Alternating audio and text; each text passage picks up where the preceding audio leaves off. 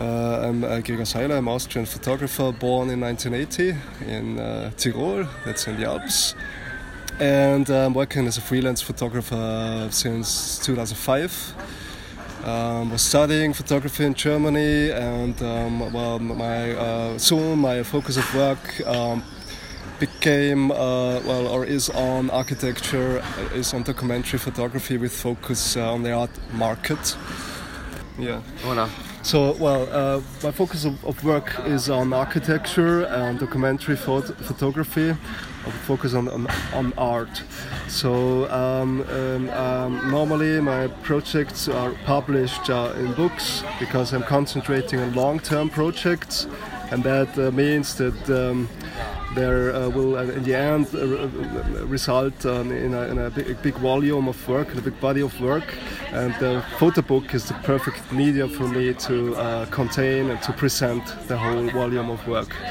So uh, very often my projects bring me into restricted areas um, my aim is uh, to transport um, difficult topics um, and these very often absurd developments of our society uh, to outsiders, to the viewer, to enable an access to these um, well restricted areas.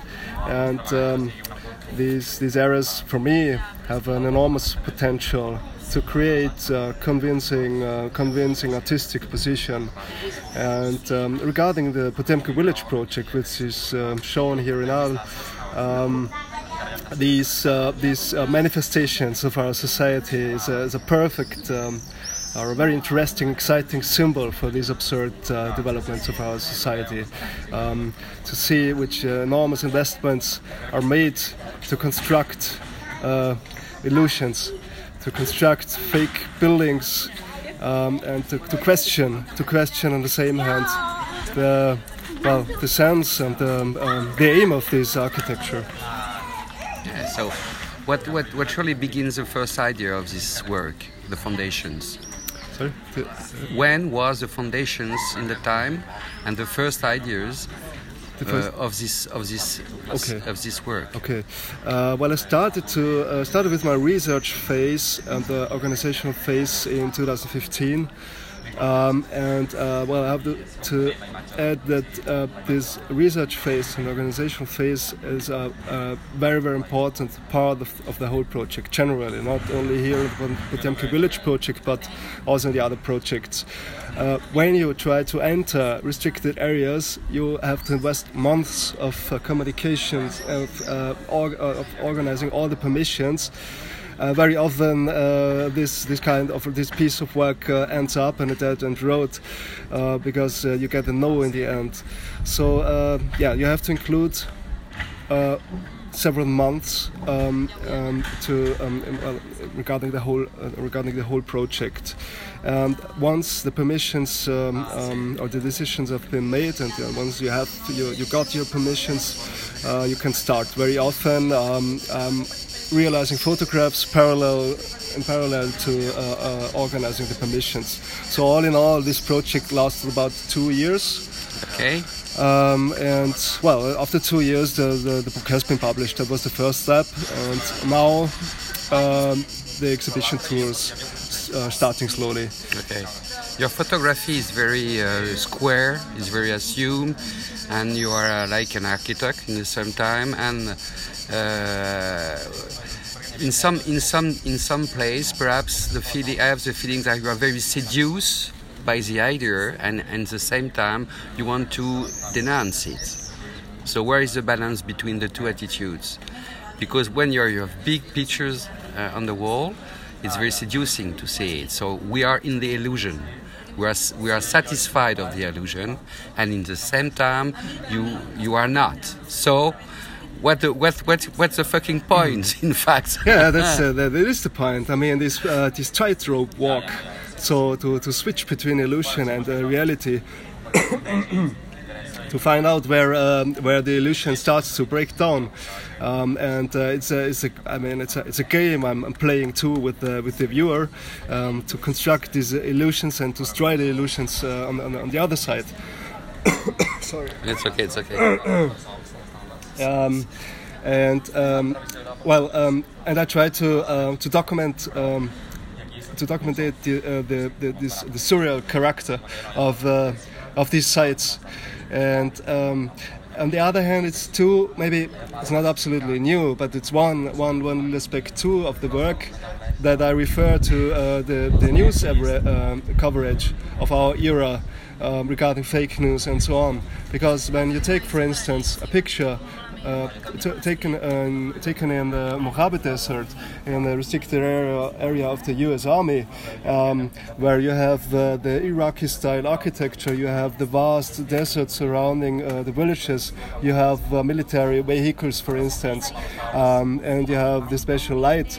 If you just exchange the subtitle, it's not the Mojave Desert anymore, it's maybe Kunduz in Afghanistan or so it's very easy to uh, influence the date and the location. Um, that's another another part. How, how easy it, it is to, to, to change the truth of a, of a picture. And um, that, that's the point I was interested in. But um, as I said in the beginning before, um, for me, uh, it's always um, the aim and, and, very important to um, offer uh, a wide spectrum of, uh, of uh, interpretations of a, of a, particular topic. So the, the start has been the classical meaning of this myth, Potemkin village, coming from Russia, with the, with the pictures um, where buildings, shabby buildings, have been masked with canvas, for instance, to hide their original shabby condition and to let uh, uh, the to, to present the city uh, in the best light in front of the international community. That's just one point. And I, well, I, I'm, I'm free as an artist, so I said, okay, I, I, do a, I go further in interpretation of this legend and uh, um, search for um, um, examples of Potemkin villages with another background. And that's why um, the research brought me to the military aspect and further to the Chinese uh, replica towns aspect. And the Chinese replica towns, as I said before, uh, uh, is uh, also very important because these locations uh, uh, have been constructed for real inhabitants. The problem is that the inhabitants didn't move to these cities, so they moved to ghost towns without any inhabitants. So they moved to kind of backdrops again, even if the, the, the, the original idea has not been to create a backdrop but now they are also kind of Potemkin villages. They, they show or they seem to be something they are not in reality, and that's why this third aspect of Chinese uh, uh, replica towns is very important for me too. And that's always the aim of my project to uh, enable um, well uh, wide wide access to a topic. Thank you. One more question. I have the feeling that something from childhood, childhood, which is coming to play with all the the, the fake things and like in a construction. Uh, is there any? Have you something to say about this? You know, like like a child when the child, is playing with little yeah, things, yeah. you know, and I, I, I, have this feeling with with. It is sometimes, yeah. It yeah. sometimes uh, infantile. You are playing Can, yeah. sometime with these images, yeah, yeah, these photos, and you are playing with the, the, the, the, space, the fake things, and, and you are making the realization of all this in a, in a kind of fantasy. And perhaps it's a lit- the lydic question how you enjoyed this, this work. Um, deeply, you know, for, from, you. Myself, my, pers- my yeah, personal access. Um, huh. That's a new question. Um, it's uh, uh, okay. I have to think about it. Hmm. Do I have an answer? Okay, last question, perhaps. Hmm. Uh, uh what is your feeling to be now? Sorry, what? What's your feeling yeah? to be here in art yeah, but, with uh, this exhibition? Yeah, of course, that's absolutely great for me. Yeah. Of course, to present it uh, the first time, to present this project the first time in front of the international community, it's perfect. It's a great place to stay. Absolutely. Um, and um, well, that's the aim. I mean, uh, to uh, otherwise uh, the, all the work makes no sense. It's the aim to give the work, the result of the work, back to society. And here is the society, and uh, they can, uh, yeah, they can, uh, they are able to view it. They, can, they are able to discuss it, and they then are able to think about it and about these absurd developments and that's what it is. Yeah, that's for how. What's my main reason why I'm, I'm working on these topics. Thank you. Thank you. Thank you. I hope you're uh, you're okay with this. Yeah, I'm perfectly okay. Yeah, great. That's good. Good to hear.